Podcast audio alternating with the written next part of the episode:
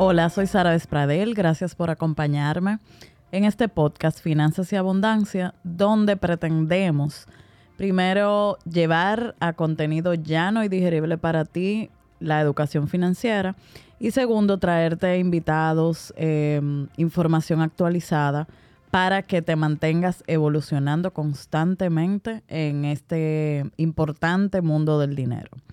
Hoy hablaremos de algo que mm, aplica mucho en estos tiempos. Todo este año se ha mm, eh, destacado porque estamos un poco más libres con el tema de la pandemia y hay un auge de conciertos. Entonces, em, quisiera, por un lado, que empieces a planificar el renglón que tiene que ver con gustos para ti. Y dentro de los gustos están los conciertos para algunas personas. A mí personalmente me encantan. Entiendo que es uno de, los propósitos más gratificantes. Pero algo bueno puede convertirse en malo si se vuelve un hábito que no puedes costear o que va a afectar el flujo de tus finanzas regulares. Acompáñame y vamos a trabajar el costo financiero de la diversión.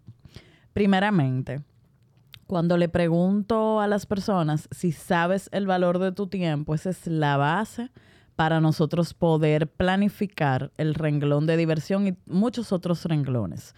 ¿Cómo entiendo? Entonces mucha gente me dice, la semana pasada alguien me dijo, 3 mil dólares vale mi tiempo. Y yo, oh, cada hora de tu día vale 3 mil dólares, pero creo que ni Donald Trump. O sea, y, y, estamos muy perdidos con esa parte. Entonces vamos a empezar entendiendo cómo yo calculo cuánto vale mi tiempo. Primero, ten una noción clara del total de tus ganancias netas, de todo lo que has ganado. Para alguien que tiene un salario fijo es muy fácil porque es su salario neto mensual. Pero para alguien que tiene entradas variables, ahí, ahí, es que empieza la confusión. Sara, yo tengo un negocio que no siempre tengo una entrada asegurada. Calcula todo lo que has ganado, no solamente en un mes, sino vamos, me encanta la idea de calcular todo un año. En el caso ese de la, de la persona que ganaba 3 mil dólares la hora, definimos que durante todo un año ganó por encima de un millón de pesos. Entonces, eh, eso hay que irlo aterrizando entre qué? Número total de horas trabajadas. Es decir, alguien que trabaja 50 horas a la semana y que gana mil dólares a la semana, para poder calcular el valor de su tiempo sería dividir esos mil entre 50, que son las cantidades de horas que trabajaría a la semana, y eso da un costo de 20 la hora.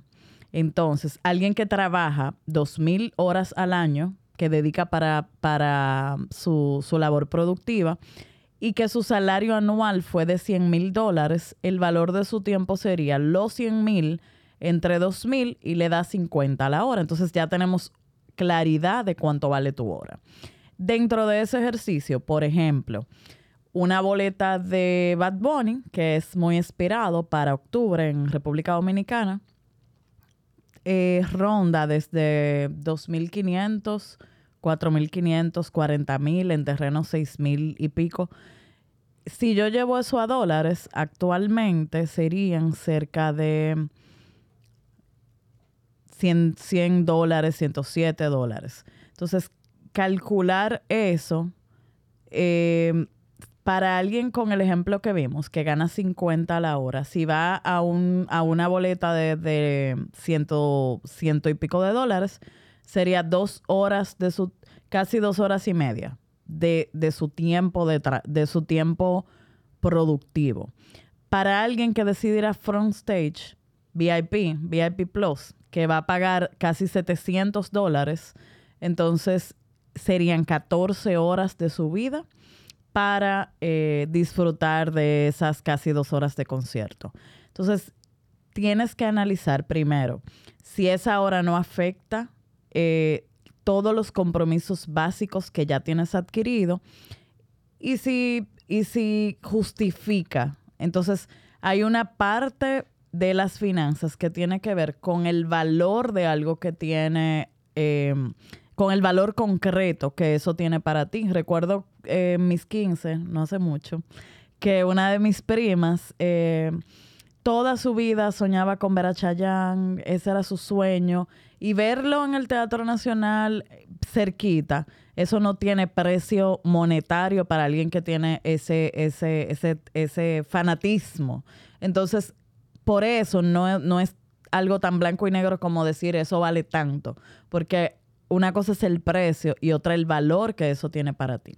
Por último, ante todos estos conciertos, yo tengo que analizar si no me pierdo ninguno, quizás voy a lacerar mis finanzas de este año. Entonces yo tengo que programar para ir a ese concierto puntual que no me quiero perder, que es en octubre.